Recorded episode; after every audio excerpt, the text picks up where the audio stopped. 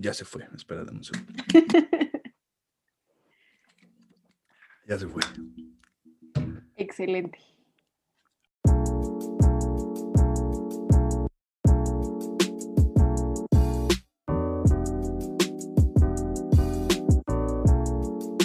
Pues bienvenidos mis queridos curiosos y curiosas al episodio número 8 de este su podcast de que va.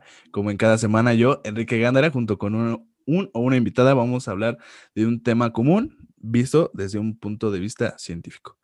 Para esta semana vamos a hablar de un tema muy especial por todo lo que corresponde a este mes y en especial a esta semana y en especial a este día. Vamos a hablar de todas las mujeres que han hecho eh, cosas relevantes durante la ciencia. Obviamente, si, si eh, habláramos de todas, pues no acabaríamos. Para este tema traje a una de mis, de mis mejores amigas. Ella estudia en La Salle, en la Facultad de Ciencias Químicas de La Salle, eh, Química de Alimentos. Ella es Karen Afarrate. Hola, amiga. Hola, curiosos. ¿Cómo, estás? amigo? Bien, excelente. ¿Tú? Excelente, muy feliz de estar aquí. ¿Cómo va muy este honrada porque hayas invitado, la verdad. No, o sea, la verdad es que es al revés porque tú eres una mujer de ciencia, una que, que tuvo que pasar ahí por, por ciertas cosillas como para encontrar la, la, la rama de la ciencia que, que quería, ¿no? Entonces, la verdad te admiro mucho porque no todos hacen eso, o sea, nada más para ponerlos en contexto. Karen estudió, empezó a estudiar medicina y tuvo que hacer una introspección muy dura como para entender que eso no era lo suyo, ¿no? Estuvo cañón, pero sí, estuvo súper bien. Fue una decisión súper acertada y ahorita soy muy feliz. Química de alimentos. Química de alimentos. Sí, y ya voy a acabar, oye. Ya ¿Cuánto te falta? ¿Cuánto te falta? Me falta, pues, un semestre. O sea, bueno, este, este y otro. Ajá, sí, un ah, año. Un añito y estoy, o sea, está cañón, ¿no? Ya estamos en un pie en la vida adulta. Ya sé. Donde Hacienda nos está mirando con lujuria. Güey, neta, el peor timing del mundo para esto de la cuarentena. No sé qué va a pasar con nosotros. No sé, ya sé. Somos el futuro de México y pues. No, el futuro de yo no le veo el futuro, pero bueno. El futuro de México está en su casa encerrado. Pero no se preocupen. El futuro de México, sí, exacto. Está, está espantado. Vamos a poder salir a romperla. No se preocupen, ya falta menos. Quédense en casa. sí. Pues, sí, oigan, quédense en casa. Por favor, quédense en casa. Ya falta poco. Y los que tengan que salir, pues ya saben, ¿no? Con las medidas precautorias. Eh, es, como ya lo dije, este tema, amiga, pues vamos a hablar de todas las mujeres que han estado a lo largo de la historia de la ciencia, que han hecho algo relevante. Como ya lo dije, si habláramos de todas, pues no acabaríamos nunca, de verdad. Eh, podríamos hablar horas y horas de mujeres pioneras en sus campos, que fueron las primeras en todo, o sea, las primeras personas en todo en hacer, pero pues esta vez elegimos solamente cuatro. Eh, cabe aclarar, antes de que empecemos a hablar de ellas, que pues obviamente de mi parte, al ser hombre, eh, yo no puedo hablar del movimiento hombre. Al ser, al ser hombre, hombre. no puedo hablar del movimiento tal cual feminista, pero sin embargo, todas estas, eh, todas las historias que vamos a contar a continuación, pues desgraciadamente tienen un poco de este tema. De mi parte yo voy a hablar, o sea, no voy a hablar del movimiento tal cual porque pues no me corresponde, pero sí voy a hablar un poco acerca de como hombre la deconstrucción que tenemos que hacernos para pues cuestionarnos todo lo que, lo que está pasando a nuestro alrededor como sociedad y más como comunidad científica. Porque si en algún momento ustedes creen que ya no se vive en este tipo de discriminaciones, de pues de, de no verlas a las mujeres eh, por su trabajo, sino por su género, pues, o sea, están equivocados. Realmente esto sigue pasando en nuestros tiempos, tal vez no tan marcado, pero sigue pasando de igual forma. ¿Verdad, Mika? Sí, pues lamentablemente todavía estamos luchando contra este sistema patriarcal en donde pues poco a poco eh, creo que hemos luchado y, hemos obtenido esta parte, pues sí, o sea, como esta representatividad como mujeres que se nos ha otorgado con el paso de los años, justo por este tipo de historias en las que ahorita vamos a platicar un poco. Este, mm, igual se me hace muy importante que pues tú, o sea, siendo, siendo un hombre, aún así tienes que estar súper informado. Yo creo que es la mejor forma en la que pueden ser parte de esto, por decirlo así. Sí, exacto. Em, de, o sea, informándose, haciendo introspección, deconstruyéndose y pues siempre como cuestionarse todo, ¿no? y, pues está súper bien que podamos hablar de ese tipo de temas, o sea, creo que es desde una forma muy light, o sea, desde una forma muy, pues o sea, como de historias que han pasado sobre estas mujeres. Este, yo creo que está, está muy bien que, que podamos tener este tipo de pláticas tan abiertas, ¿no? O sea. Sí, claro, y que, y que se dice y, y pues se tiene que entender que las mujeres han tenido que pasar, o sea, las mujeres en comunidad científica han tenido que pasar muchos obstáculos para poder, pues al final de cuentas, ayudar a la sociedad. O sea, si la, creo que muchas mujeres, o las que vamos a hablar ahorita, vencieron lo que cualquier ser humano aparece imposible de vencer, que es la sociedad.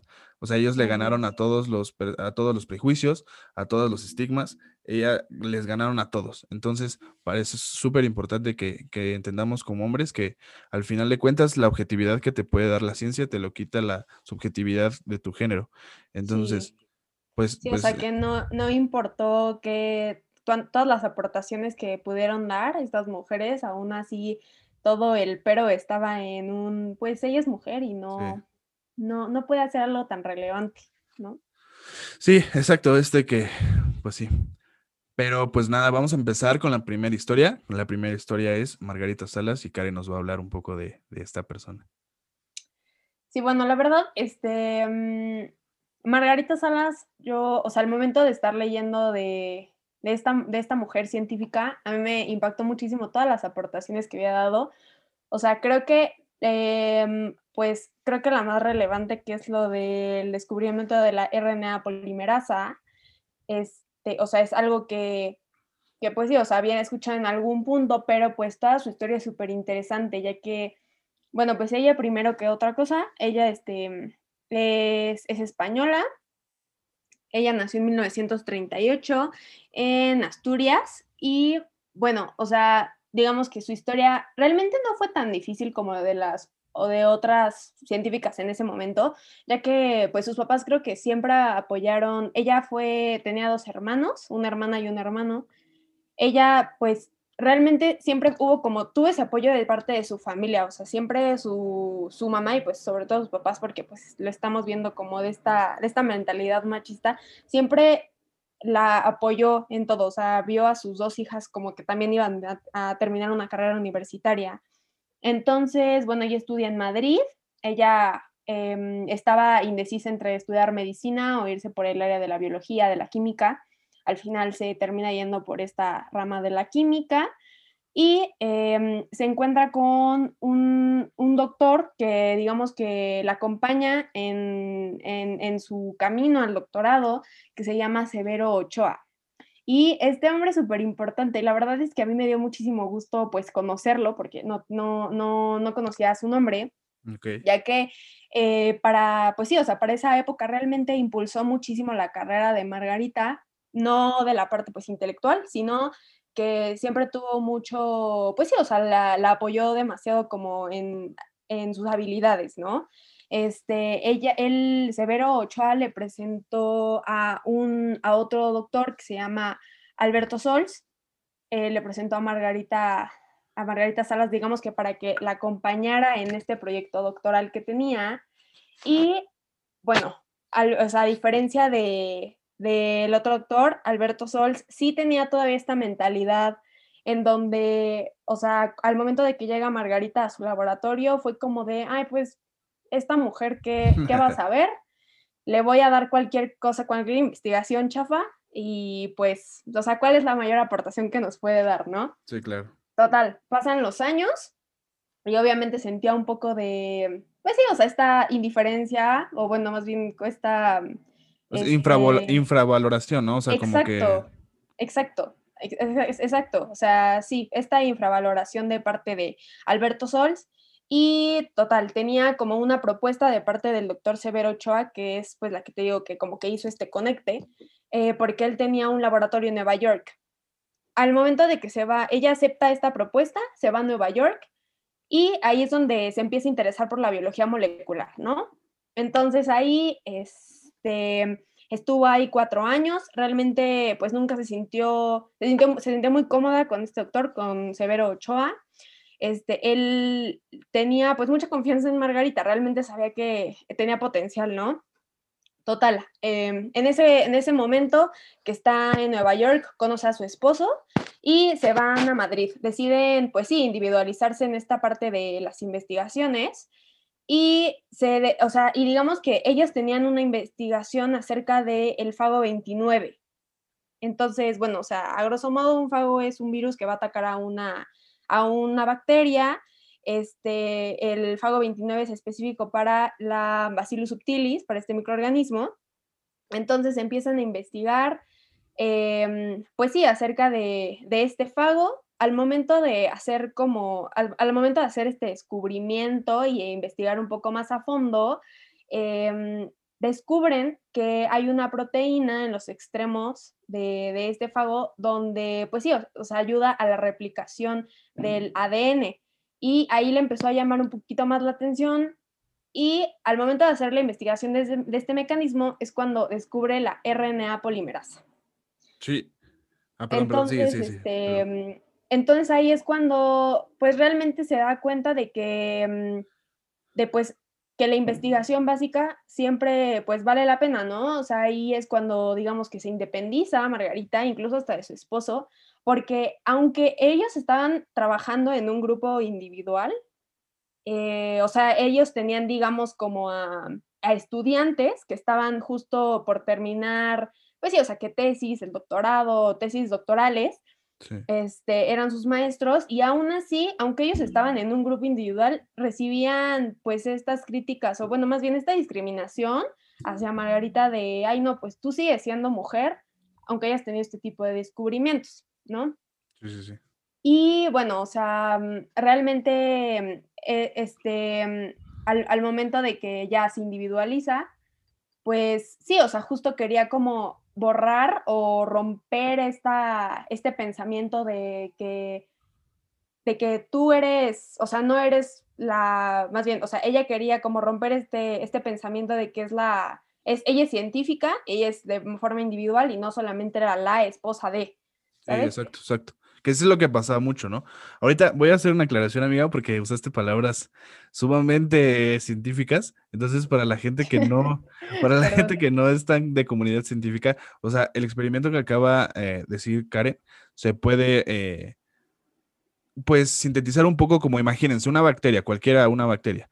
Eh, ¿Cómo funcionan los virus? Pues necesitan un hospedero en el cual pues dentro del hospedero se replican, así de asqueroso como suena. Y entonces, imagínense una bacteria que dentro de su dentro de todo su código genético puede tener DNA de virus. O sea, dentro, o sea, imagínense cómo puede eh, la bacteria incorporar cuando una vez que sea invadida por un virus, puede quitar ese pedazo de DNA de material genético del virus y lo puede incorporar a su material genético para que cuando otra vez vaya otro virus a infectar a la bacteria, pues ya no pase, ya no la infecte, ya no la mate y al final de cuentas el que se mate sea el virus, ¿no? Eso es básicamente un poco en síntesis lo que, lo que acaba de explicar Karen.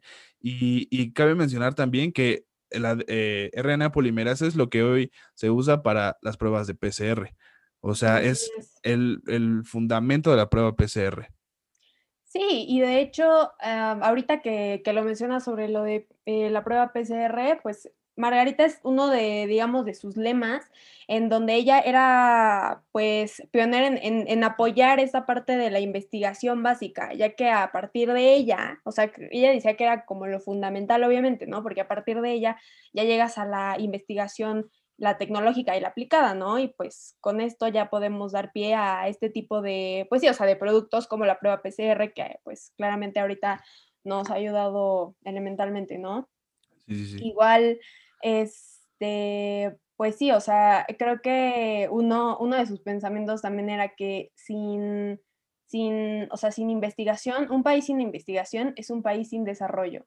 Sí, Entonces, es es, pues, o sea, qué, qué padre que en esas épocas ya había este tipo de, pues sí, o sea, de personajes que, que creían tanto en esta parte de la investigación, ¿no?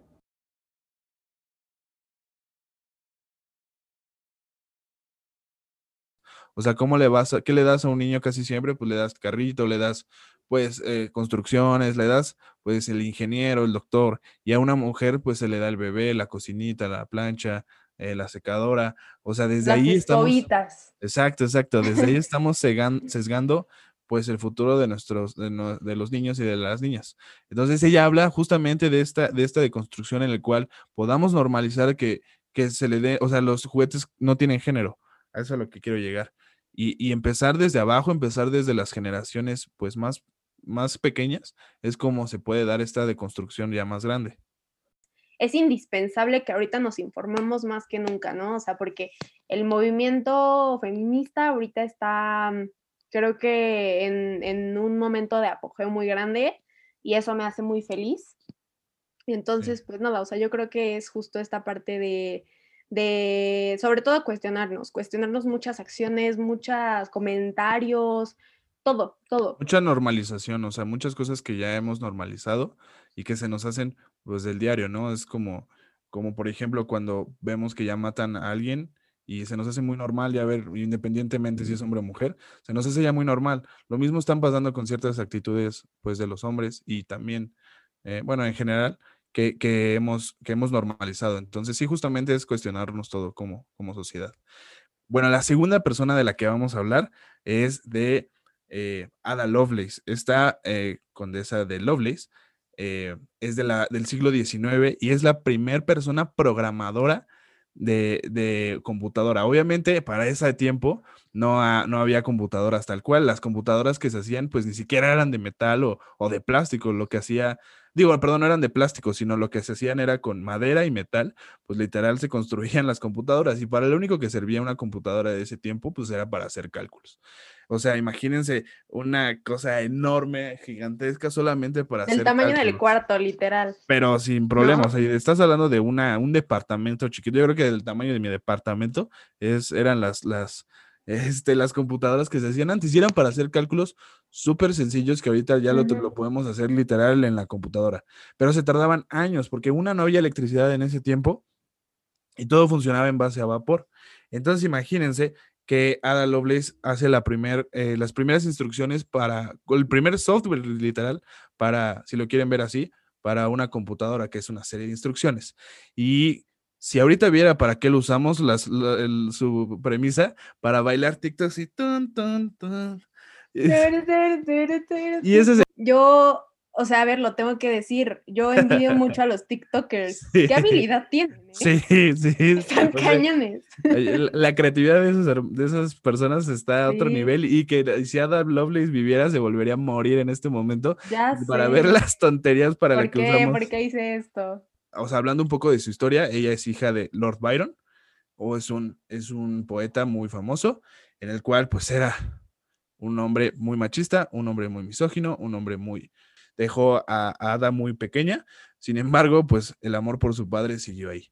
Lo que hizo eh, que su mamá pues no, no, no la hiciera o que le hiciera ver que no, no, su papá no estaba bien y la quiso alejar totalmente de la literatura. La metió a clases de matemáticas, en las mejores escuelas, porque al final de cuentas, pues ella era una familia un poco de dinero y para la educación en ese tiempo, eh, para una mujer era súper privilegiada. Entonces lo que hizo fue meterla con los mejores tutores hasta que una de sus tutoras de matemáticas la introdujo con eh, Charles Babbage, que es, era un matemático muy famoso en esa época, hizo varios prototipos de computadoras, lo mismo, o sea, no se imagina una computadora pues tal cual en ese tiempo, las computadoras pues eran nada más para hacer cálculos, como ya los dijimos.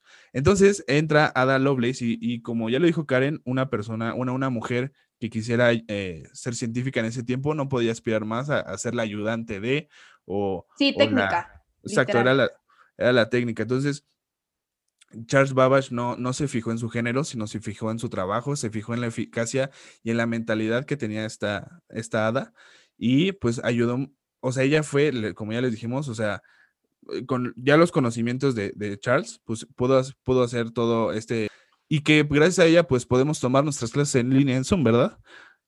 Sí, oye, no, qué parote. La, verdad. La verdad, sí. Qué parote. Dime, dime, dime, dime. No, no, no, o sea, que sí que parote y, y pues, pues se lo debemos mucho, mucho a ella, ¿no? Eh, volvemos a lo mismo que, pues no, no se, no, Charles no se fijó en su género, sino se fijó en, en lo adelantada que era para su época Ada. Sí, y creo que esto es algo que tienen muchísimo en común, pues, de las mujeres de las que hablamos el día de hoy, porque creo que todos los pensamientos son dirigidos hacia, es que esta mujer no es de la época, ¿no? O sea, en un momento que hablemos de Rosalind Franklin, vamos, o sea, les, les, voy a comentar algo muy curioso, que sobre, comentarios, ¿no? Acerca de los hombres que están como inmersos en esta historia con Rosalind, en donde todo era como en, es que no es de la época, o sea, no, como que se les hacía muy raro, ¿no? O sea, ese tipo de comentarios como de, bueno, o sea, realmente a lo mejor es muy diferente como en la forma de, pues sí, o sea, cómo se llevó a cabo esta historia con otras científicas, pero pues regularmente siempre había enfocado a un, esta mujer es muy fuerte para mí, o sea, intimida, ¿no? Sí, intimida en, en, esos momentos, mientras pues no, o sea, realmente solo rompió con los estereotipos de esos, de esos momentos, es todo, ¿no?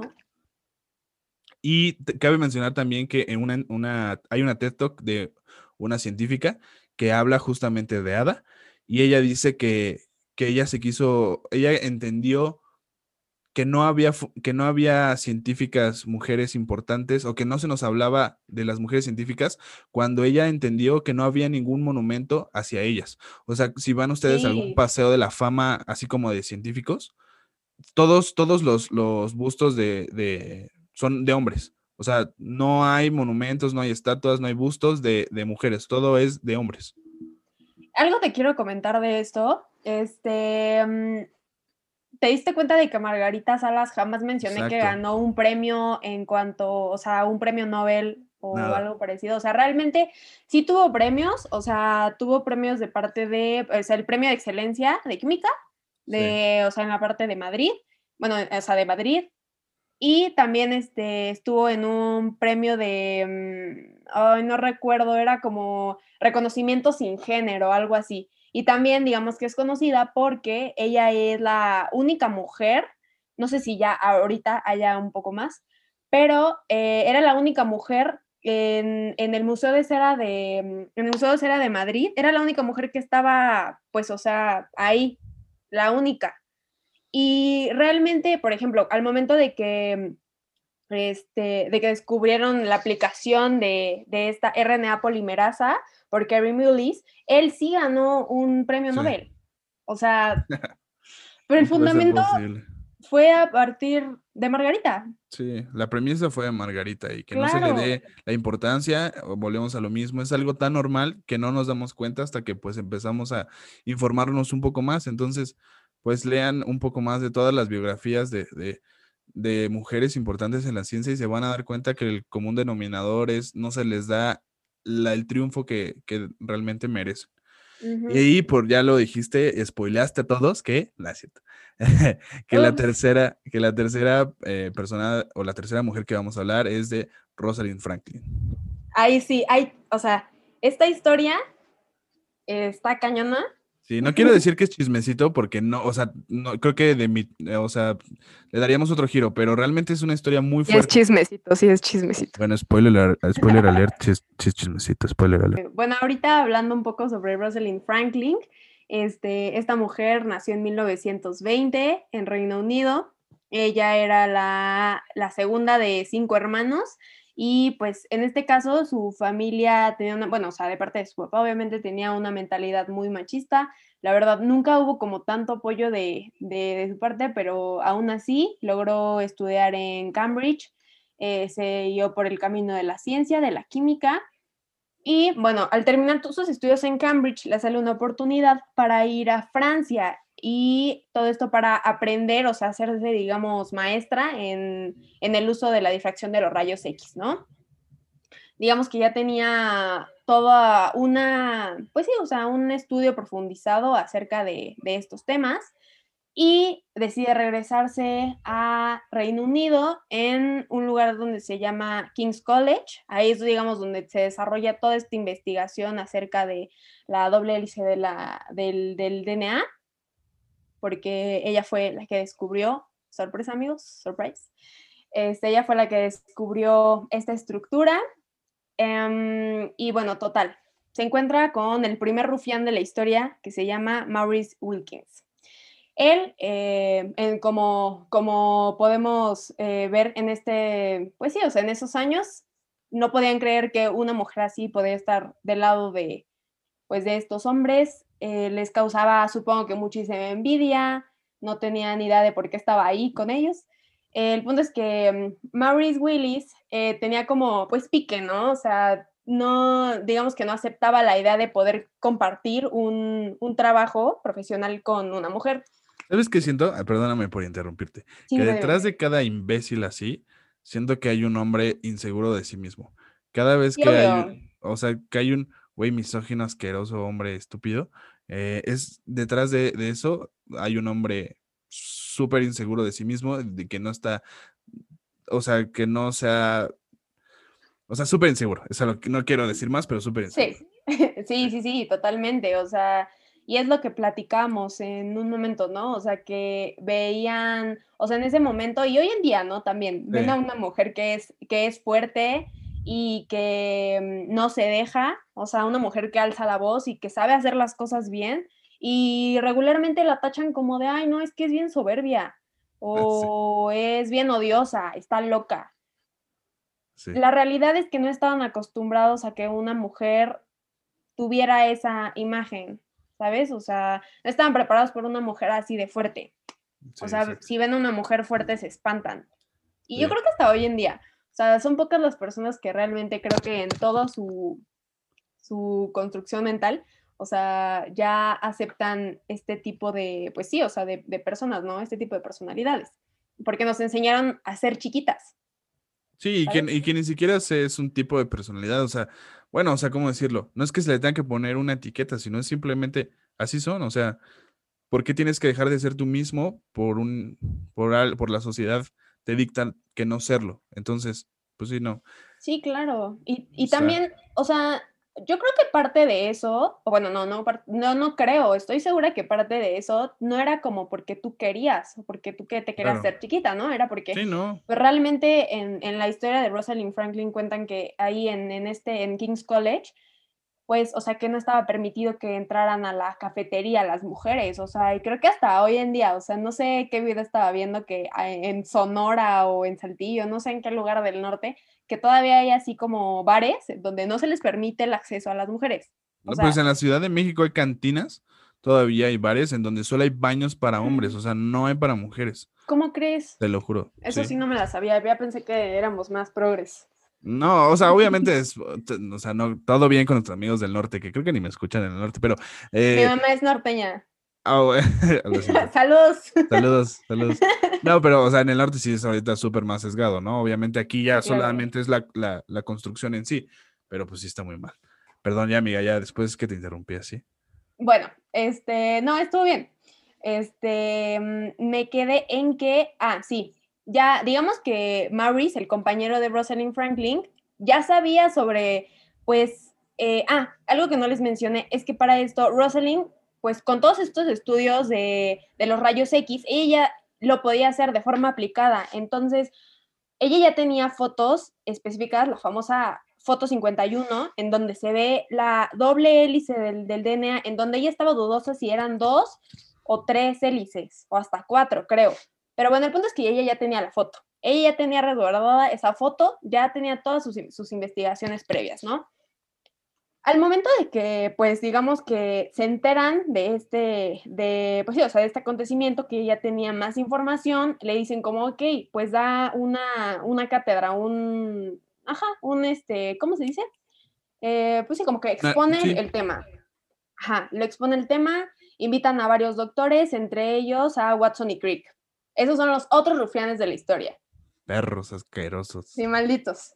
Entonces, este pues ya, o sea, digamos que Watson y Crick se interesan mucho por el tema y ¿qué hace Maurice? Pues ahí va y le dice como, oye, yo tengo esa información, yo te la puedo proporcionar.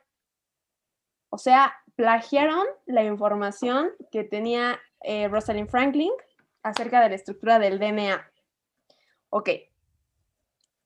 O sea, no, no nada más, o sea, no nada más con eso, todo, todo lo hicieron obviamente espaldas de Rosalind Franklin. Obvio, sí. Y Este, y tú dices como de bueno, o sea, no puede ser tan hijo de la chingada, ¿no? que si nos pues están, porque uno, uno de ellos todavía vive, así es que si en algún momento llega a esto a oídos, nada creo, pero obviamente, pero si llega a oídos de uno de los dos que está viviendo, la verdad no me interesa cuál es el de los dos, pero si nos Qué poca madre. Pero si nos está escuchando, chinga tu madre, WhatsApp. Sí, la neta. Qué poca madre. Sí, porque, o sea, al, al final de cuentas quiero que entiendan esto. Eh, la objetividad que pueda tener algo en científico se pierde cuando la estupidez aflora.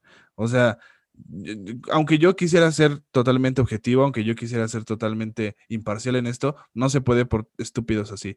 Entonces, eh, entiendan, entiendan esa parte que, que lo que hicieron, pues literalmente es algo que ya tenía Rosalind Franklin, fue usarlo como su idea y así es como ganaron el premio Nobel. Tal cual, así pasó. Rosalind Franklin ya tenía la estructura. Ahora, ustedes dirán, ¿qué la foto 51 qué significa? O sea, imagínense. ¿Podemos anexar la foto 51? Eh, no sé si mis habilidades de edición lo permitan, pero, pero voy a intentar, voy a intentar, te lo prometo. Aquí, que lo voy a, aquí va a estar la foto 51 para que la conozcan. No les prometo nada, pero está bien. Ah, otra cosa también es que, a ver, o sea, obviamente para la gente que no, también no es científica, entender la estructura del DNA era su, o sea, es la primera parte para entender todo el código genético, ya sea humano y en general de, de, todas las especies, ¿no? Pero pues el código genético es súper importante y conocer la estructura era el primer paso, pues para desenmarañar todo lo que somos, ¿no? Y por qué somos y de dónde venimos y la historia de la vida y así, ¿no? Entonces, entender la estructura, pues era literal la primer, el primer paso para entender todo esto. Eh, imagínense, imagínense, así como fun fact, es que el DNA, si tú lo pusieras la cadena de, de DNA de cada célula, de una sola de tus células, mediría dos metros a lo largo. Si la estiraras completamente, mediría dos metros. Ahora imagínense que por cada célula tenemos un, parte del código genético encerrado en micras. Y en micras estoy hablando de, de, ay, ¿cuánto es? Uno por 10 a la menos 6 metros, es decir, una millonésima parte de un metro. O sea, es muy poquito, amigos, es muy poquito. Nada, es una millonésima parte. De, eso yo dije, mm, una amigo, ¿por qué debería yo de saber eso? Sí, pero está cañón, o sea, imagínense dos metros y, entender toda estructura, pues era, era lo más importante. Bueno, ya para terminar, como esta parte de, de, la historia de Rosalind Franklin, de Rosalinda, de nuestra queridísima Rosalind Franklin, este, les digo, o sea, no les bastó con solamente robar la información, todavía los muy descarados lo publicaron en la revista Nature. Sí. Y bueno, o sea, hasta eso, pues, Rosalind Franklin, fíjense, o sea, lo, importante de esto es que no se sorprendió, realmente no hizo gran revuelo. Ella lo que hizo fue, hojas después, en esa misma edición de la revista, publicar su información por amor a la ciencia. Y es lo que quería aportar. Es, eh, al final, híjole, o sea, el problema aquí es que darte por vencida como mujer, cuando tu trabajo sabes que tú lo hiciste, cuando tú es tu esfuerzo, es tu dedicación, es tu, es tu, todo lo que hayas hecho tú, decir, ah, pues ya, o sea, pues ya, ¿qué hago? Y no pelear, ya ni, ya ni siquiera intentar pelear por esa información que es tuya, pues creo que, creo que sí está muy mal. Pues sí, claro, o sea, y, y, yo creo que es lo que te digo, o sea, yo creo que no es algo que tú decidas como me voy a hacer chiquita. Exacto, exacto. Eso te lo imponía la sociedad. Imagínate si eh, venía de una familia así también, que se les hacía normal decir como de, ah, pues tú eres mujer, pues a ver si vas a la universidad, a ver si logras algo, ¿sabes? Que justo... Y, es, y es un tema, ¿sabes? Y aparte, o sea, mm, pues al final queda como esta impotencia en donde pasan los años y en 1958 Rosalind Franklin, de hecho, Rosalind Franklin abandona este colegio, o sea, porque realmente no soportaba este, este tipo de humillaciones, ¿no?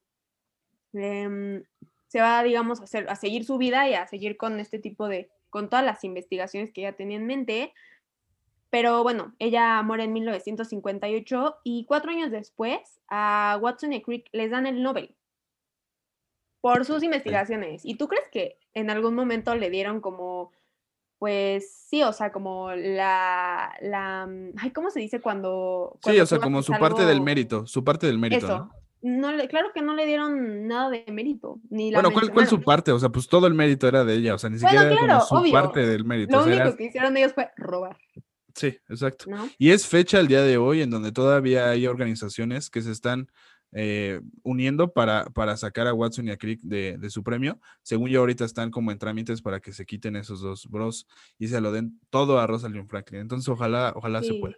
Por último, ay, perdón. Eh, perdón, o sea, antes de que acabemos con este tema, de hecho, o sea, si ustedes se meten a buscar como quién descubrió la doble hélice del DNA, aparecen Watson y Crick. O sea, Rosalind Franklin, ah, o sea, tú lo tienes que buscar como detenidamente, ¿sabes? O sea, pero la mayoría, o sea, Wikipedia lo tiene, que yo creo que la mayoría, al menos de, los, de, las personas de secundaria, son las que ahí dicen, ah, pues aquí está Watson y Crick y listo, ¿no? Es, es un pues tema muy, muy difícil. Pues ya por último, para terminar, vamos a hablar de la joya de la corona. Para mí es de las mujeres más importantes, no solo en la ciencia, sino pues en general en, la vida. Eh, Marie Curie es la primera persona, de entrada, quiero em, empezar con este dato, es la primera persona en, en, que se le otorguen dos premios Nobel. En uno de física, que es el primero, y dos en el de, en el de química. Hablando de su historia, ella eh, nace en Polonia, en Varsovia específicamente. Nace en una familia pues, pues pobre porque eh, su papá se muere y, no, no, no, puede estar con ellos mucho tiempo, lo que hace que los estudios de ella pues se vean demeritados. Volvemos a lo mismo, era una época, pues de entrada, Polonia en ese tiempo y Varsovia estaba invadida por rusos, entonces pues la educación y más para mujeres era, era súper eh, específica y era súper, este, bueno, o sea, no había, no, no, no, ¿cuál específica? O sea, no había, no había, no había educación para mujeres. Entonces, lo que hace su sueño de, de Mari y de su hermana es irse a París a estudiar. Evidentemente no había los medios, ¿no? Eh, los medios económicos. Entonces, lo que, así, lo que hicieron, o sea, ahora sí que hicieron un pacto de hermanas en donde primero se iba a estudiar su hermana Mari se quedaba en Polonia a trabajar para poderle mandar dinero y que así pues trabajara. Y luego al revés, su hermana se iba a regresar y Mari empezaba a estudiar. Em, en todo este tiempo, pues ya cuando empieza a estudiar en, París, conoce a Pierre Curie, que, este, spoiler alert, pues luego se convertiría en su esposo. Eh, y eh, Pierre cabe mencionar que era esta persona eh, introvertida, que no le hablaba a las mujeres, y, o sea, no era misógino ni mucho menos, pero él era como súper penoso y no le hablaba a nadie, pero al trabajar juntos eh, con, con Mari, pues se enamoran porque se dan cuenta que tienen muchas cosas en común, el patriotismo, pero sobre todo eh, el amor a la ciencia, ¿no? Por sobre todas las cosas. Ellos, em, él, él Pierre, era un as para el, electromagnetismo, era súper teto, como ya lo escucharon, y esto le ayuda a Marie Curie para entender muchas cosas. Eh, lo principal que se le otorga a Marie Curie es su descubrimiento de la radioactividad, ¿no? Para ese tiempo la radioactividad no se entendía como tal, solo se sabía que había uranio y, se entendía que era mucha energía. Pero lo que, lo que descubrió Marie es dos elementos pues, de entrada la caracterización como tal de la radioactividad. E, ella se dio cuenta que no era a nivel molecular, sino a nivel atómico. La radioactividad es simplemente pues la destrucción de, de, núcleos atómicos para liberar energía muy alta. Imagínense, el uranio pues en ese tiempo se conocía como un elemento de alta eh, em, energía y, y, ella descubrió dos elementos, el radio y el polonio. Primero fue el polonio, que era unas 400 veces más energéticas que, que, el uranio de ese tiempo, el uranio puro. Y luego el radio, lo, ella también lo, lo, empezó a usar. Dato curioso del radio, para la época en cuanto se descubrió, el radio era usado para todo, amiga, literal para todo. Imagínense la ignorancia de la época en donde el radio se ponía en cremas para la cara, se usaba como eh, para disfunción eréctil. Güey, o, sea, para los que no sepan que también nos están escuchando que no sean de la ciencia, pues literalmente es lo que se usa para radioterapias, o sea, estás para el cáncer, o sea, para el cáncer se usa todo esto, imagínense. O sea, es tan la, tal energía que, que las células se mueren, o sea, células, por eso se te cae el cabello, por eso bajas de peso, está cañón. Y entonces, eh, Marie Curie no sabía, obviamente, de, todo este perjuicio, este, digo, de este elemento tan perjudicial para la salud. Ella seguía con dolores, Pierre seguía con dolores, o sea, les dolía la cabeza, bajaron de peso, las manos estaban súper eh, eh, deformadas por lo mismo. Y se les da dos premios, como ya lo dijimos. Uno es por la, por la descripción de, la radio de la radioactividad y el segundo es por los dos elementos descubiertos. Aquí cabe mencionar dos cosas. Para el primer, para el primer premio Nobel al que fue nominado, solo fue nominado Pierre, Pierre Curie, y otro científico del cual no me acuerdo su nombre. Y ellos dos fueron nominados y se le dejó a un lado a Marie Curie cuando ella obviamente contribuyó en gran parte a este descubrimiento. Y no se le quiso dar, por lo que Pierre dijo, entonces yo tampoco lo quiero. Solamente fue así hasta que un hombre, pues, alzó la voz cuando el comité de los premios Nobel, pues, quiso incluir a Marie Curie. El segundo premio no se lo iban a dar. Ah, para, para, el segundo premio ya, está, ya había fallecido Pierre. No se lo querían dar por un escándalo amoroso que tuvo Marie Curie. O sea, nada más estaban buscando cualquier pretexto para no reconocer a una mujer. Total que se lo dieron, para no hacerles el cuento largo, se lo dieron. Y al final de cuentas era, es una mujer que no se le dio la, la, el lugar pues que se merecía. Exacto, el reconocimiento, ¿no? Hasta mucho después. Perdón por, por, interrumpirte. Eh, incluso eh, algo que platicábamos hace unos días, no sé si te acuerdas que comenté que fui a una, mm, pues una exposición sobre microorganismos en la UNAM hace como, ¿qué te gusta? Como cuatro años, yo me acuerdo, y algo que me impactó muchísimo fue que justo eh, a Marie Curie no le, no le querían dar como el premio Nobel, no recuerdo si fue el de física o el de química, que realmente no se lo querían dar únicamente a ella, pues obviamente por el hecho de ser mujer, ¿no? Entonces por eso, digamos que se reconoce como que estos dos elementos fueron eh, descubiertos por los dos. Exacto. Pero pues es que no me acuerdo realmente si fue el radio o el polonio en donde Marie Curie fue como la que llevó toda esta investigación. Entonces, pues, em, pues, creo que fueron los dos, porque al final de cuentas, eh, aunque Pierre pues le ayudó bastante a recalibrar sus, sus instrumentos, fue Mari la que lo aisló. Sobre todo el del radio, que fue el segundo. Ah, pues entonces yo creo que fue el del radio. O sea, que sí, justo. O sea, yo me acuerdo que era un, pues sí, o sea, como un este. Mm, pues sí, como un anuncio, ¿no? En donde decía como, ¿sabías que Marie Curie no, pues no le querían dar este premio Nobel? Sí. Justo por ser mujer y por eso tuvieron que añadir el nombre del, pues del esposo, de Pierre. Exacto.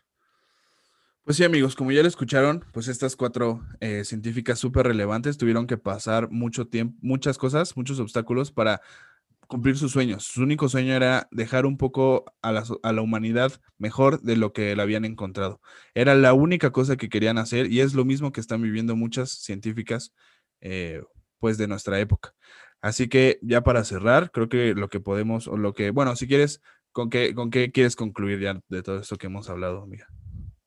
Pues que creo que es el mejor momento para lo que mencioné desde un principio y en toda la conversación, cuestionarnos absolutamente todo, siempre tener en cuenta que pues somos personas y que en este tipo de situaciones ya ahorita no deben de pasar en lo absoluto, o sea, no se nos debe de pasar por la cabeza este tipo de discriminaciones de género.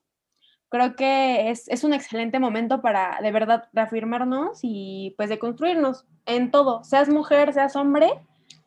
Eh, pues eso, o sea, creo que siempre es, es importante esta parte de reconocer tanto tú y que te reconozcan tu trabajo.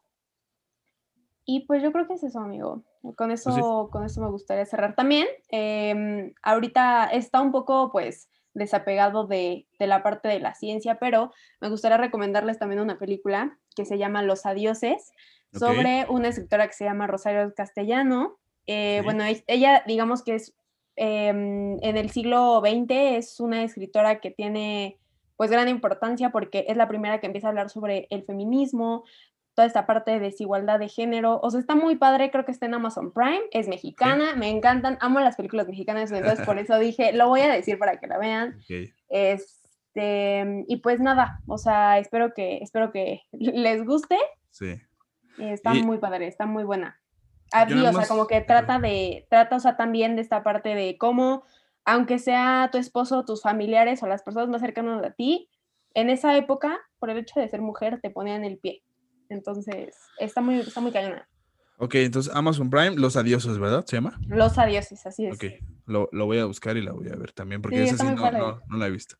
Eh, yo nada más quiero cerrar haciendo un llamado a todos los hombres a seguirnos cuestionando todas nuestras actitudes, nuestros comportamientos y nuestras enseñanzas. Al final de cuentas, nuestra generación de nuestros papás, pues seguían viviendo en una, época muy, pues, muy misógina, muy pues que no se le daba el lugar a las mujeres. Entonces, pues a los hombres de esta época, de nuestra generación, tenemos que seguirnos cuestionando todo, todo, todo, todo. Y tenemos que partir eh, yo como hombre, de la premisa en que pues nos falta muchísimo. O sea, nos falta muchísimo, no estamos ni cerca de hacerlo. Entonces, en el momento en donde se te reconozca no por tu género, sino por tu trabajo, creo que entonces vamos a, evolucionar pues un poco, sociedad. Claro. Eh, pues nada, amiga, muchas gracias por estar. La verdad es que ojalá les haya gustado este capítulo. Muchas gracias por estar. Si puedes dejar tus redes sociales para que te sigan ahí, que subes tus, tus días fit y tus días eh, de optimismo. Este, pues sí, eh, si quieren me pueden seguir en mi Instagram, que es karen.nafarrate.